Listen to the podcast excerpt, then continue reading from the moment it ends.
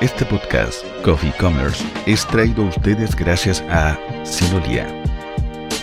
Episodio 1. Introducción al mundo del e-commerce. Hola a todos, bienvenidos a este Coffee Commerce, nuestro nuevo podcast. Yo soy Sebastián Riquelme y les doy la bienvenida a este espacio que vamos a compartir, que vamos a tratar de, de mostrarle y de enseñar nuevas herramientas alrededor de este e-commerce. Eh, hoy estamos aquí presentes con nuestro gran, mi gran amigo y compañero Rodrigo Pérez, quien está aquí presente, un, el hombre de las mil y una ideas. Hola, hola Sebastián, hola Alex, hola chico oculto, hola a toda la gente en su casa, su pantalla, celular, tablet, computador. Gracias por acompañarnos el día de hoy. Primero que todo, quiero decirles que tengo el gran honor y el orgullo de presentarles a quien nos ha puesto la misión de ser quienes tenemos la oportunidad de poder contarles acerca de el e-commerce. Así que quiero presentarles a Alex. Gracias, Rodrigo. Hola a todos. Hola, Rodrigo Sebastián. ¿Verdad? El hombre escondido. Soy Alexandre, Alexandre Perachon, eh, un expatriado aquí en Chile. Soy francés y gerente de Sinolia, una empresa con, de donde, sobre cual vamos a hablar pronto. Y bueno, no estamos solos. Ah, no somos tan solo nosotros tres, sino que también tenemos un tercer anfitrión, un cuarto integrante de nuestro equipo, que está en este momento detrás de cámara, nuestro productor, lo vamos a dejar en suspenso, porque ya en el próximo episodio, ahí lo van a poder conocer, ahí va a estar delante de cámara, así que tranquilo, tranquilísimo que vamos a, la próxima semana vamos, lo vamos a presentar ya de manera formal, pero también agradecemos a él que hace posible que estemos en este momento en el aire. Bueno. Oye, y Rodrigo, cuéntame un poco de qué se va a tratar este podcast. Ya, antes de contarte eh, de qué se va a tratar el podcast, y no puedo negarlo, estoy muy nervioso, así que quiero compartirlo con ustedes para que sepan que estamos nerviosos, es normal, es natural. La primera vez. Y antes de contarte de lo entretenido que vamos a hablar, porque hay muchos temas que eh, queremos compartir con ustedes, porque realmente es muy interesante y queremos que aprendan con nosotros, eh, queremos contarle acerca de Sinolia. Que, bueno, a través de Alex, que viene desde Francia, traído directamente para todos nosotros, eh, es Sinolia quien nos da esta oportunidad, nos pone en lugar el espacio, cámara, micrófono y nos permite comunicarnos con ustedes. Así que Alex, por favor, cuéntanos un poquito más de qué se trata Sinolia. Bien, entonces, bueno, la- el material no es nada, es los talentos que hacen una empresa, así que gracias por estar aquí. Con mucho gusto. Eh, Sinolia es una empresa eh, que se dedica a la transformación digital, eh, que fue creada en Francia eh, hace 18 años atrás, y, pero tiene un foco especial en e-commerce y CRM y herramientas alrededor de todo eso, ¿cierto? No todos, todas las herramientas digitales. Y bueno, abrimos una agencia hace dos años en Chile y hace aún menos tiempo en Canadá. Entonces ahora somos en distintos países y hacemos lo mejor para digitalizar las, em- las empresas B2B, B2C, integrar sitios e-commerce, integrar sistema sistemas PIM, etcétera, etcétera. Entonces aquí estamos para difundir eso. Maravilloso y me siento muy orgulloso de ser parte de ese gran desafío. Así que muchas Así gracias es. por explicarnos. Bueno, entonces vamos a continuar. Y aprovechando, Alex, ¿nos puedes contar de qué vamos a hablar hoy particularmente? Sí, eh, saquen un mosquitador porque vamos a hablar de acrónimos. eh, porque cuando empezamos a... Bueno, cuando hablamos de e-commerce, de todas estas plataformas, hay todo un mundo por detrás. No es solamente una plataforma en su pequeño lugar eh, aislada, ¿cierto? Se conecta con varias plataformas que son eh, para, para hacer muchas cosas distintas, ¿cierto? Muchas personas conocen el ERP porque es como el corazón de la empresa, pero tal vez no conocen qué es un WMS, un TMS, un OMS, un PIM, un DAM, etcétera, etcétera, que es un negocio B2B, B2C, B2B2C. Bueno, eh, vamos a em, descifrar un poco la- los acrónimos más comunes de, que encontramos de- dentro de este mundo hoy. Muy bien.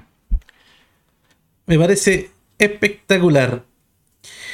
Eh, pero Rodrigo, aparte de eso, ¿de qué más vamos a hablar en, el podcast en general? Aparte de lo que vamos a hablar hoy día en los, episodios siguientes.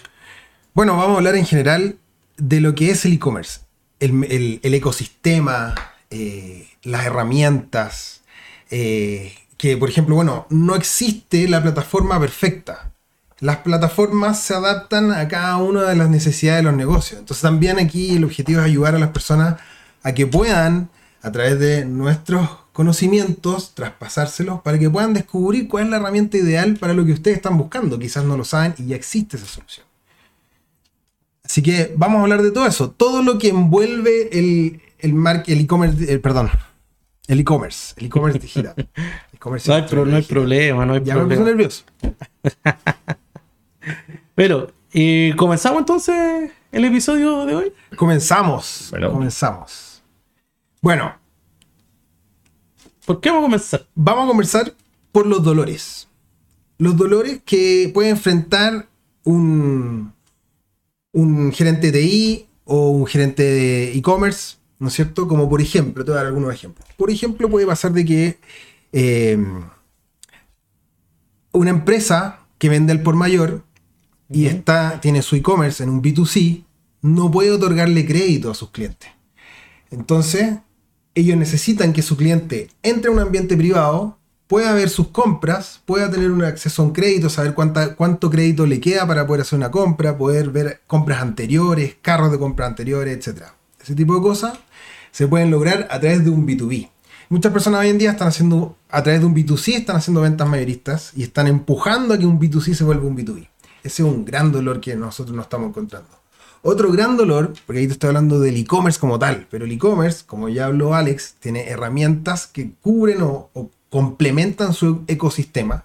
Y está la herramienta del PIM, que es una herramienta maravillosa, que la verdad hemos conversado mucho con nuestros prospectos y clientes sobre esta herramienta que viene a revolucionar, o más que revolucionar, a ayudarles y a facilitarles eh, eh, su trabajo, porque lo que hace es, bueno, PIM, Product Information Management, ¿ya? O sea, maneja la información del producto y lo canaliza, centraliza a través de una sola plataforma para catálogos, marketplace, la, la página de ventas B2B, la página de ventas B2C, todo a través de un solo sistema y dejando de lado 30 o 50 planillas que tienen que llenar hoy en día a mano para poder cargar la lista de productos a un marketplace, a un retail con su compra en verde o directamente en su página web.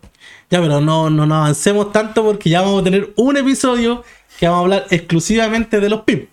Así que, por favor, no nos expoliemos tanto, pero yo creo que a la gente más o menos ya le quedó claro de, de lo que vamos a hablar. ¿De qué va? Y, y- y hoy particularmente, como decía Alex, ¿de qué, de qué vamos a comenzar? Vamos a comenzar hoy. No sé, podemos com- comenzar por los tipos de negocios, quizás, B2B, B2C, cosas un poco clásicas, porque ya explicaste en muchos detalles el PIB, eres un experto ahora. Ya, pero por ejemplo eso, ¿qué es lo que es B2B? Ya, ¿Qué bueno, es B2C? ¿Qué significan bueno, esas siglas? Imagino que es escucha? básico para muchas personas, pero igual eh, es como una forma de describir eh, tipos de negocio. Entonces, B2B es como business to business, una empresa vendiendo a otra empresa, clásico. B2C, eh, muy clásico también, empresa vendiendo al consumidor, B2C. Y después hay los menos conocidos como C2C, consumidor a consumidor, que es como un Yapo, por ejemplo. Ya, perfecto. O también un D2C, que es un Direct to Consumer, que es em, una fábrica vendiendo al consumidor. ya, Entonces, perfecto. eh, cosas bien básicas para describir su negocio. Cuando entramos en reunión con prospectos siempre es como, ok, ¿t- ¿qué tipo de negocio tienen? B2B, B2C. A veces tienen un B2B2C o un B2B2B, que ellos venden a empresa, que venden a consumidor, pero están dentro de la cadena como de una forma u otra. Entonces, es una forma súper concisa de, de- de entender el- un modelo de- de un negocio. O sea que podríamos decir que el e-commerce es el corazón del negocio. El e-commerce es el corazón del e-commerce. El e-commerce es un canal de venta nomás. Que no, no. Y si, si la empresa es un pure player, sí el e-commerce es su corazón, ¿cierto? ¿Ya? Pero no, tú no puedes decir eso de cualquier empresa. Ent- Entonces, entonces si no el e-commerce, si no, perdón, si el e-commerce no es el corazón, ¿cuál es la herramienta más importante que, que tenemos que, que pueda Ah, entiendo. conectar? Sí, tú, tú, tú te refieres al ERP, ¿cierto? Exacto, al ERP. Sí, el ERP es como la- usualmente, bueno, las empresas chicas empiezan usualmente frecuentemente sin ERP, pero cualquier empresa mediana, grande tiene un ERP, sí o sí. Y es la herramienta que centraliza como los clientes, los productos, los pedidos, eh, la facturación. Es el corazón realmente para gestionar todo. ERPs conocidos en Chile, Softland, eh, Visale. Bisel, sí, para empresas como chicas, medianas, sí. Hay varios, hay Manager también. Chile. Y SAP. bueno, más grandes son SAP, NetSuite, eh, hay miles, hay miles. Ya, perfecto. Y bueno, eso es, la, es el corazón de cualquier empresa. O sea que podríamos decir que el RP también ve eh, la bodega, el bodegaje, el transporte, las devoluciones. hasta un cierto punto. Eh, porque, bueno, hay que entender algo. Primero es que cualquier herramienta de donde de, de, de cual hablamos hoy eh, hace un poco de las otras herramientas también. Entonces tú me hablas de, de bodegas, ¿ya? Sí, el ERP tiene un conocimiento de las bodegas usualmente dependiendo del tamaño, pero cuando una empresa va creciendo, se va a armar de nuevas herramientas dedicadas a eso. Entonces, por ejemplo, no sé, tú hablas de bodega, em, una empresa va agregando un WMS a, su, a sus herramientas. Un WMS es como WMS, Warehouse Management System Ah, perfecto. y es para gestionar tus bodegas, eh, los productos, dónde están dentro de las bodegas, cuánto stock tú tienes, eh, cómo mover un producto de un lado al otro fácilmente, etcétera, etcétera. Se dedica a eso. Entonces es mucho más avanzado que tu ERP. Se complementa. ¿Y es lo mismo que un WMS que un TMS? No, el TMS se, se, se enfoca en la, la, la ruta, es como Transport Management System. Entonces se Como enfoca... la logística de la última milla, una cosa así. Ey, adentro del TMS hay eso. Sí, Ah, es perfecto, como, ya. como trasladar, trasladar, no sé cómo se dice, un producto de un punto al otro, pero no dentro de la bodega, afuera. Entonces sí, viene con el tracking, viene con elegir el vehículo, el chofer que va manejando, etcétera, y optimizando las rutas, obviamente. Ya. Entonces sí, pero es realmente como cuando sale la bodega hasta otro punto. Porque entiendo que también hay sistemas que, que optimizan esta ruta. Hay software en la nube que, que uno. Sí, que son la- parte o complementarios a un TMS. Claro. ¿ya? Entonces, ya que tenemos esta, eh, estas herramientas adicionales, eh, ¿cómo, ¿cuál es la gestión de, los clientes? Eh, mira, usualmente ERP, para volver al ERP, siempre tiene un conocimiento de algún clientes, dependiendo, ¿ya? Pero usualmente imaginamos que hablamos de un sistema, una empresa que ah, vende al B2B. El ERP usualmente conoce los clientes como empresas, pero no como personas. Entonces, aquí viene el CRM, Customer Relationship Manager. Perfecto. Y adentro del CRM se gestiona pro- prospectos, clientes, el ciclo de vida de estos prospec- prospectos, etc. Y también conocemos a las personas que vienen dentro de las empresas. Entonces, tenemos este nivel. Y es muy común, por ejemplo, cuando integramos eh, sistemas, bueno, sistemas e-commerce, que nos integramos con el e-commerce, pero nos integramos también con el CRM, porque adentro del CRM tú tienes las personas con sus permisiones, sus roles. Tú vas a saber que Rodrigo Pérez es director de cuenta, por ejemplo, pero el ERP no sé quién es Rodrigo Pérez, solamente conoce a Sinoia. ¿ya? Entonces son complementarios en este sentido, siempre se integran. Y mm, esto me imagino que, sobre todo en las ventas mayoristas, genera una gran cantidad de documentos. Sí, entonces, bueno, hay distintos eh, tipos de documentos. Eh, habla- hablaremos de los documentos para los productos después, imagino, pero los productos tipo facturas, notas de créditos, eh, no sé qué más. Cual- Cotizaciones. Sí, contratos. Contratos. Sí. Am, estos documentos eh, que uno quiere poner a disposición del cliente, por ejemplo, para usos internos, hasta en cierto nivel se puede quedar en el ERP o en otros servidores de no sé qué tipo, pero cuando uno se va profe- profesionalizando, Sí, no sé, profesionalizando. ¿ya? armando de otras herramientas, usualmente va usando un JED como gestión electrónica de documentos que se llama EDM en inglés, como, bueno, es el otro acrónimo.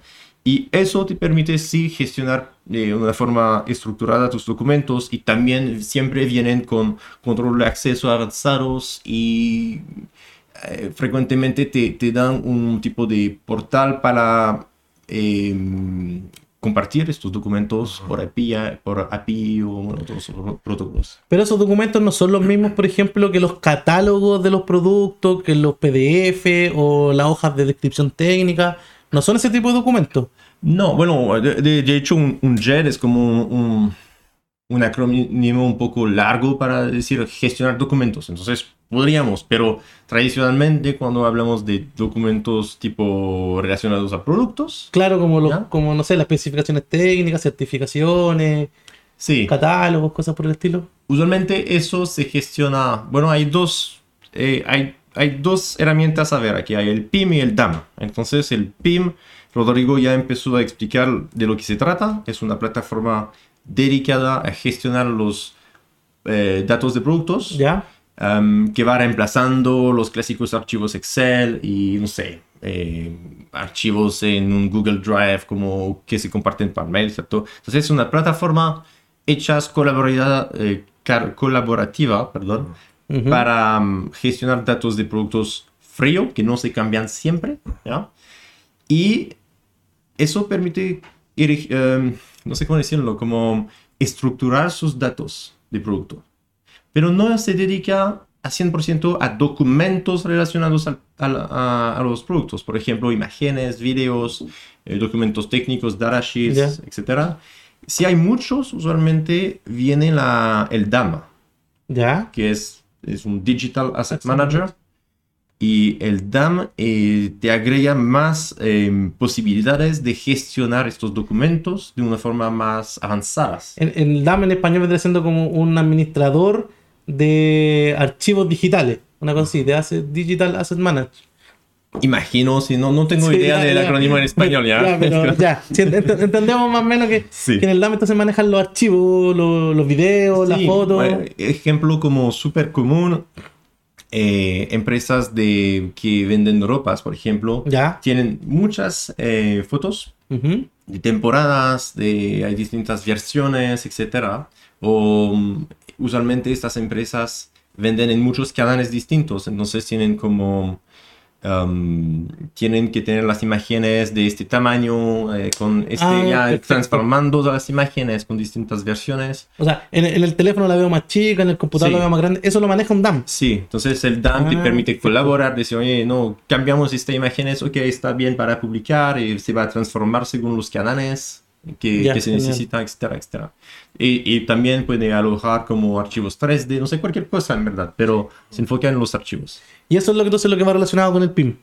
Sí, usualmente es un complementario. en A su verdad. complementario. Porque eh, siempre, eh, siempre es verdad con cualquier plataforma eh, de- sobre cuál, cuáles hablamos, es que hacen un poco de, no sé, un PIM hace un poco de DAM y el DAM hace un poco de PIM, pero Ya.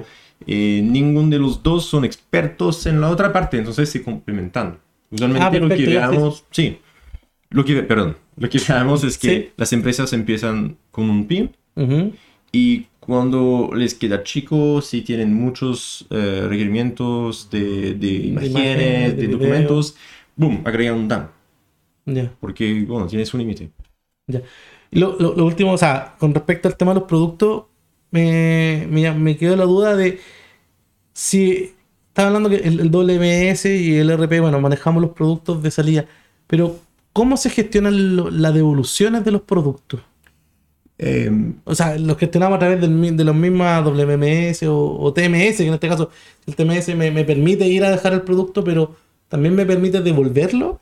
Y no, no. eh, la devolución se gestiona a través de más que una plataforma especial, es más como un, no es un protocolo, es como Procedimiento, una un política, procedimiento, un gracias. sí. procedimiento. Procedimiento que se llama RMA, como RMA. RMA, eh. Return Merchandise Authorization, que eh, es un, pedir una devolución, una, una, no, no una devolución, porque al final es como eh, decir, oye, este producto no funciona y después hay una clasificación, quizás se va a reembolsar, quizás se va a reemplazar. Entonces, son plataformas aún distintas que a veces están entre, no sé, tipo Zendesk para relación con el cliente, como entre un CRM y algo distinto.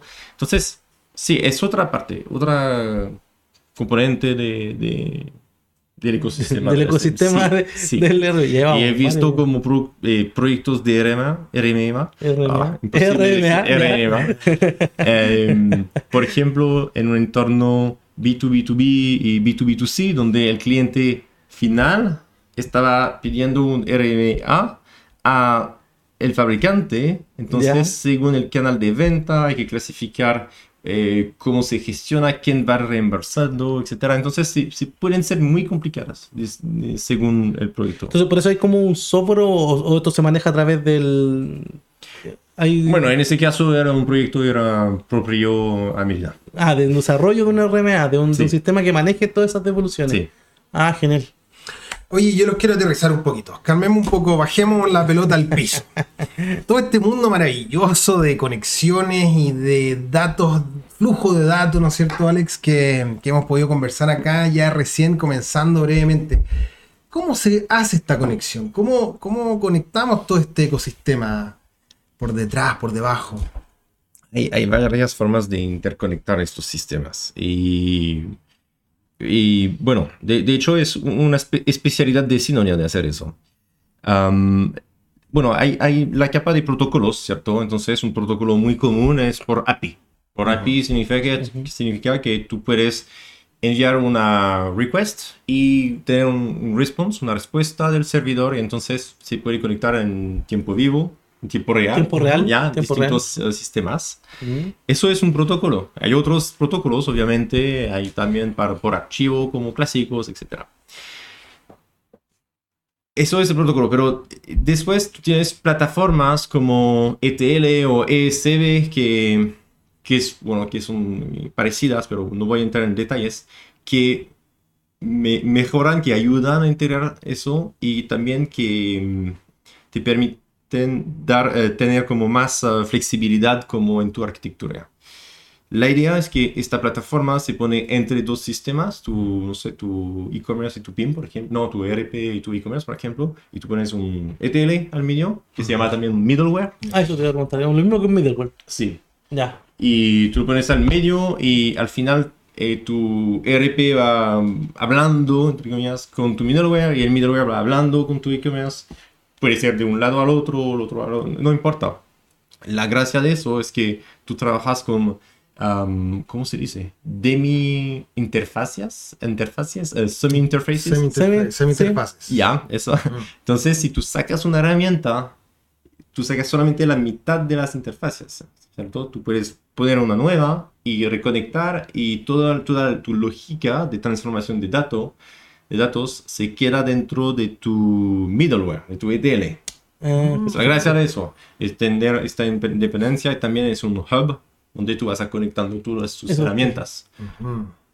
Entonces, claro, entonces tú a- en el ETL entonces puedes conectar de diferentes endpoints, por ejemplo, o sea, yo- si yo tengo mi mi e-commerce Mm. y tengo un, por ejemplo, uno de los que trabajamos nosotros que es con Oro, que tiene toda una, eh, una gama de API de, de- de- para, para que puedan consultar, pero si yo tengo muchos proveedores diferentes que se quieran conectar a este a esta API, yo podría ahí perfectamente entonces poner un ETL que se conecten a ese ETL, este ETL transforme los datos y se lo inyecte al e-commerce como de la manera en que el e-commerce lo necesita.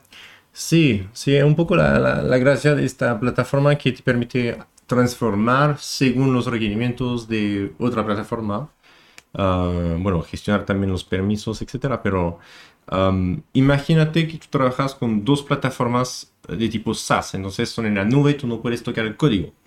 Si tú quieres integrar estas dos plataformas y que no hay un conector que ya existe, eh, son ciegas, no van a comunicar con, entre ellas. Hay un, un set, un conjunto de API aquí, un conjunto de API al otro lado. ¿Cómo conversan y, mm, No comunican. Entonces, la, la forma de hacerlo es usar un, un, un middleware que va a ayudar a esa comunicación. No, no sé, por ejemplo, tú vas creando un producto en tu, en tu ERP, gatilla un webhook, como algo que va gateando un escenario en tu ETL, que va transformando la, la data y, y llamando a un API de tu e-commerce según los requerimientos de tu e-commerce. Tal vez los ETL usualmente, muy frecuentemente, tienen un, un base de datos interno para, Para como- alojar eh, datos y... Las credenciales, Sí, cosas por el estilo. Sí, si tú necesitas, no sé, consolidar alguna información, no sé, tú, tú, tú subes un producto, pero por alguna razón hay que ver en el WMS primero si se puede publicar en el e-commerce, entonces el ETL se puede encargar de esta parte. Entonces, la lógica, la transformación se puede gestionar aquí. Transformación también de protocolo, no sé. Eh, tu ERP es súper antiguo, no tiene eh, web services, no tiene API. Eh, ETL p- podría, no sé, cargar un CSV que se extrae todos los días y exponer, tener sus propias API para el e-commerce, que necesita API porque es un e-commerce SaaS, por ejemplo. Ya, perfecto. Eh, sí, es súper versátil, es la idea. A veces son ETL SaaS en la nube también, a veces son eh, on-premise, a veces son a medida, a veces eh, hay de todo en verdad. Va a ser un buen tema para conversarlo Sí. Oye, en un, sí. un episodio. complicado. Sí. La verdad que me encanta, me pone la piel de gallina. eh, y eh, bueno, como ya dijiste, director de cuentas, siempre estoy defendiendo a mis clientes frente al equipo. eh, y estoy pensando en ellos y me imagino que una pregunta que se les puede estar ocurriendo a ustedes, empresas grandes que venden a empresas grandes, dentro de todo este mundo de conexiones, ¿qué pasa si tratamos de conectar el RP de una empresa grande que le vende a un retail o a, o a la minería o a alguna empresa grande? ¿Se pueden conectar los ERP directamente? Suerte. Suerte. Sí, no, se pueden conectar, estoy probando. Ah, eh, se conectan, pero a través de lo que llamamos un EDI, eh, como Electronic Data Interchange. Eh, al final es un protocolo también, es como... eh, hay que entender que, no sé, imaginamos que somos una empresa de 10.000 empleados pura en la oficina, imprimiendo cosas, eh, poniendo post-it en las paredes. Necesitamos comprar un montón de post-it todos los meses y la verdad es que no es una persona que se encarga de eso y tenemos como eh, procesos de validación de, de, de pagos, no sé, no es de pagos, pero de, de dispense, de, bueno, de, de lo que gastamos, de gastos. Ah, Eh, entonces, esta empresa no puede ir comprando en cualquier e-commerce de cualquier tienda porque tiene todo su protocolo de, de pago, de, de gastos. Ya. Entonces prefiere internalizar eso dentro de su propio ERP. Pero ¿cómo se hace eso? O sea, se conecta Meter, meter el e-commerce del, del cliente en tu RP. algo así. Entonces, Ya, que ya, ya. ¿cómo? Más que el e-commerce de tu proveedor, es como En traer los, sus- los productos del proveedor con, el, con tu precio, tus precios, porque hablamos de B2B aquí, Sí, siempre son B2B, precios sí, sí, eh, B2B. mencionados. Ya.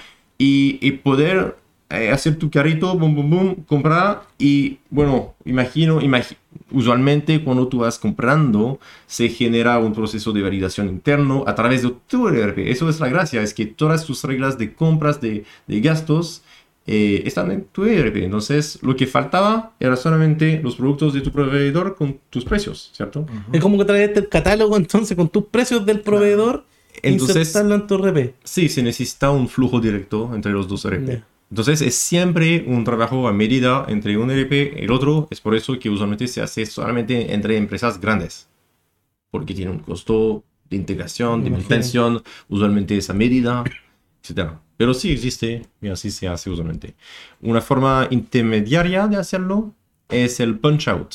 Y el punch out es... um, a ver, imaginamos que y soy un industrial y vendo, no sé, productos de, de- de- para flujos de aire o no sé qué. Y, y no soy tan grande para integrarme con mis proveedores, mis, mis, mis clientes, pero algunos, que, algunos de ellos quieren una experiencia más integrada con su ERP. Entonces, lo que se hace es, dentro de la plataforma e-commerce, se pone como, vamos a decir, un módulo.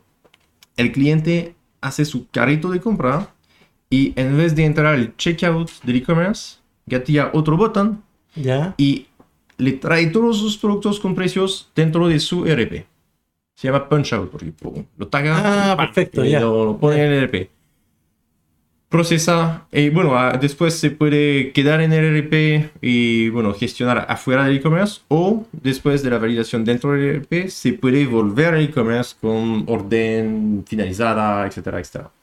Eso es más liviano integral, porque no es un flujo de datos directo al ERP. Perfecto. Usualmente en el punch out hay un pequeño esfuerzo en la plataforma e-commerce y, y después eh, los punch outs vienen con un, los sistemas punch out vienen con un, un protocolo eh, bastante común a todos los ERPs. Entonces, una vez que Sí. esté integrado es más fácil como integrarlo por cada cliente. Sí, yo he visto un- unos, unos videos por ahí en internet donde, no sé, por ejemplo, de Arriba, se, se, se- Sí. como que compran directo, o sea, dentro de la plataforma se ve como, la, no sé, el e-commerce de oro, por ejemplo, Mm. y precisamente aparece un botón grande, así como dice punch out, donde Claro, sí. se aprieta y, y llega la, la orden. Como súper, súper interesante. O sea que con este tipo de cosas estamos eh, reduciendo hartas horas administrativas de los, de los trabajadores, ¿no?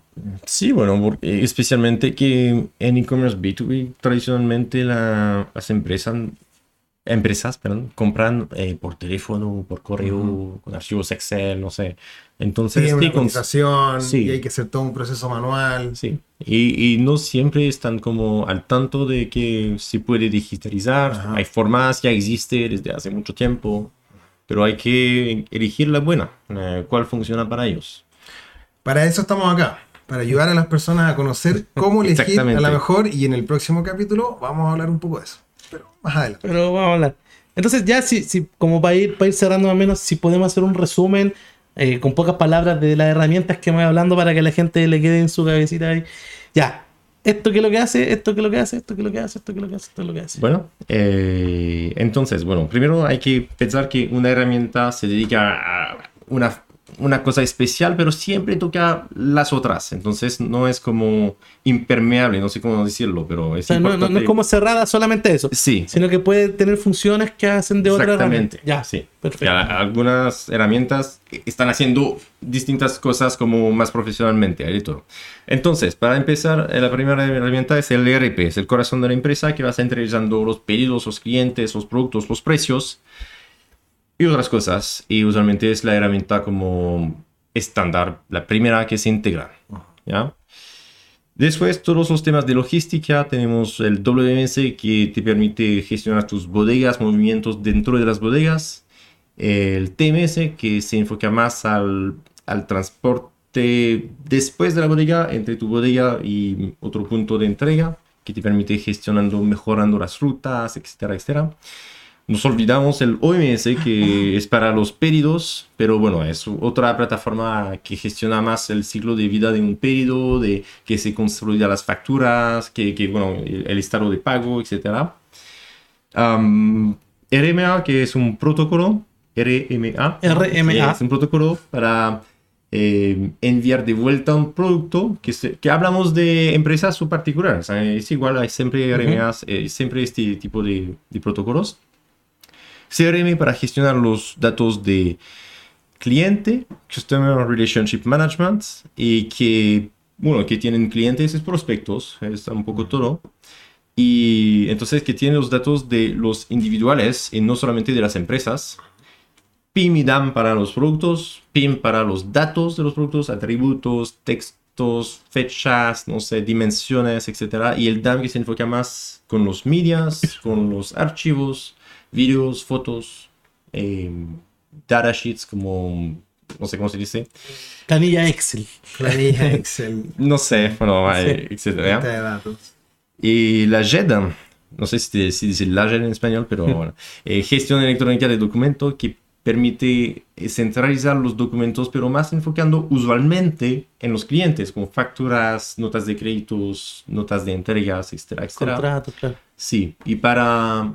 Usualmente hay un tema de, de organización interna, pero también de compartir esta información después, porque siempre vienen con accesos uh, por los clientes.